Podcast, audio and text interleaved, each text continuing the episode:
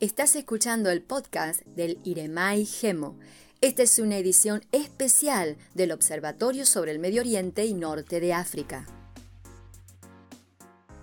Bienvenidos a una nueva edición especial del Observatorio de Medio Oriente y Norte de África del IREMAI GEMO. Mi nombre es Joel Foyt y la razón de esta edición especial es el cumplimiento del séptimo aniversario del genocidio yazidí en Irak. El 3 de agosto de 2014, la región de Sanayar, al noreste de Irak, cayó en manos de los militantes del Estado Islámico. Dicha zona se caracterizaba por albergar pequeñas aldeas yazidíes, las cuales fueron establecidas por agricultores y pastores nómadas a lo largo de la década de 1950.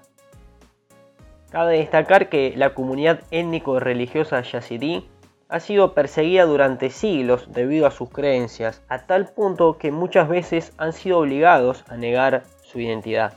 Sin embargo, esto mismo llevó a que desarrollen una fuerza de resistencia increíble para poder sobrevivir. Hoy en día tan solo quedan alrededor de un millón de yazidíes en el mundo, los cuales a diario deben luchar contra la discriminación y las atrocidades a las que fueron y son sometidos.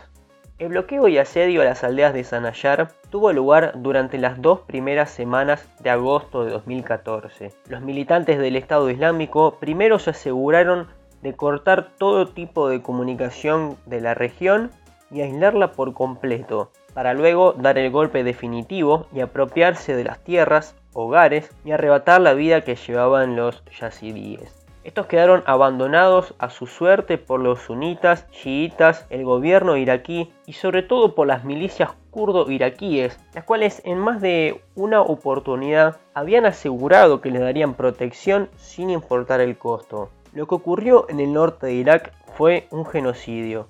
El mismo fue ideado, planeado y llevado a cabo contra una comunidad por motivos fundados en creencias religiosas, con el claro objetivo de exterminarlos. Las personas mayores fueron ejecutadas en masa, los hombres jóvenes obligados a unirse a los militantes y las niñas y mujeres fueron vendidas, castigadas y sometidas a violaciones sexuales a diario. Estas son solo algunas de las atrocidades que cometió el Estado Islámico contra los yazidíes en días como hoy, hace 7 años. Una de las sobrevivientes que logró escapar de las manos del grupo terrorista, Nadia Murad, ganadora del Nobel de la Paz en 2008 y embajadora de buena voluntad para la dignidad de los supervivientes de la trata de personas, se propuso el objetivo de juzgar ante un tribunal internacional a los miembros del Estado Islámico. Nadia ha contado la historia del genocidio en primera persona en su libro titulado Yo seré la última.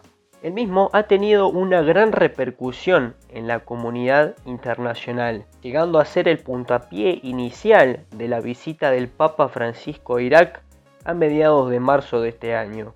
Por otro lado, en 2018 fundó Nadia's Initiative, una organización internacional sin fines de lucro que aboga por los sobrevivientes de la violencia sexual y tiene como objetivo la reconstrucción de comunidades en crisis.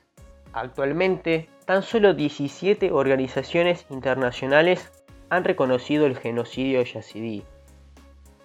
Hoy, 400.000 yazidíes se encuentran desplazados de sus hogares y aproximadamente 2.800 mujeres y niños siguen desaparecidos y esclavizados en lugares clandestinos. Siete años después de las atrocidades cometidas por el Estado Islámico, el genocidio yazidí ya no es una cuestión central en la agenda internacional, pero la crisis humanitaria está más latente que nunca cientos de miles de yazidíes se encuentran imposibilitados de retornar a las aldeas que algún día fueron sus hogares, mientras que aquellos que volvieron a Sanayar tienen que vivir sin luz, sin agua, sin salud ni educación, debido a que el Estado Islámico se aseguró de desmantelar y destruir la poca infraestructura que había, para asegurarse de que las comunidades yazidíes nunca volvieran a sus hogares, y en caso de que lo hagan, que su vida siga siendo un recuerdo de los días de cautiverio.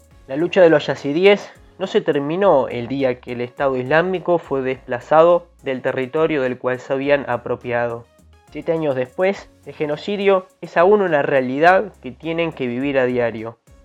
Aunque claro está que dentro de sus posibilidades no permitirán de nuevo ser ignorados, silenciados y sobre todo olvidados.